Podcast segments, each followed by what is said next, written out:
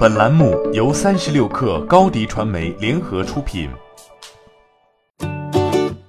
本文来自麦麦数据研究院。等疫情过去，一堆人可能要去吃遍火锅、奶茶、烤串、海鲜。各路商家们正期待着疫情过后，年轻人们开始报复性消费，为昔日的热闹加倍。不过，要花钱就要赚钱。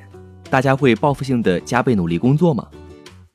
而那些年前裸辞、期盼着年后招聘高峰来求职的职场人，就更为艰难。年前辞职，老家湖北，被封印在老家和父母住，不敢和家人说自己无业，每天都很焦虑。类似夏云这样的情况不在少数。即使不在湖北，以无业的身份外出找工作，也会遭遇不少挑战。若还无房，那就难上加难了。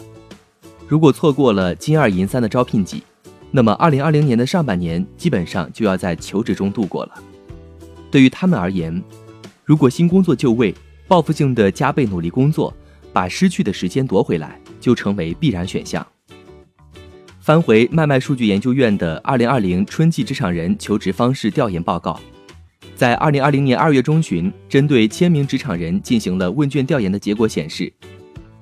有百分之五十五的受访者正在积极看机会，另有百分之四十二的受访者说会留意新机会，仅有百分之四的人表示不，我不看机会。为了成功跳槽，不少求职者甚至考虑可以自降身价。在被问及未来一年是否接受跳槽不涨薪时，百分之六十四的职场人选择可以接受，看综合情况考虑。明确表示不接受的仅有百分之二十五。出发了太久，忘记了出发的目的。在上海从事教育科技相关工作的向先生，正和许多人一样，希望能寻回工作的初心。对于不涨薪跳槽，他们为的是追求更多样化的自我实现，而不仅仅是因为钱而工作。保守下的积极催生待机青年。对于跳槽不涨薪，北森人才管理研究院院长、北森高级副总裁周丹态度谨慎。疫情还没结束，这个调研数字应该还会变化。总的来说，年轻人对企业的发展或者说职业转换是观望的状态。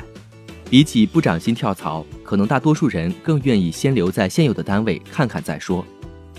周丹认为，疫情得到控制后，企业的各种情况还需要过一段时间才会显现。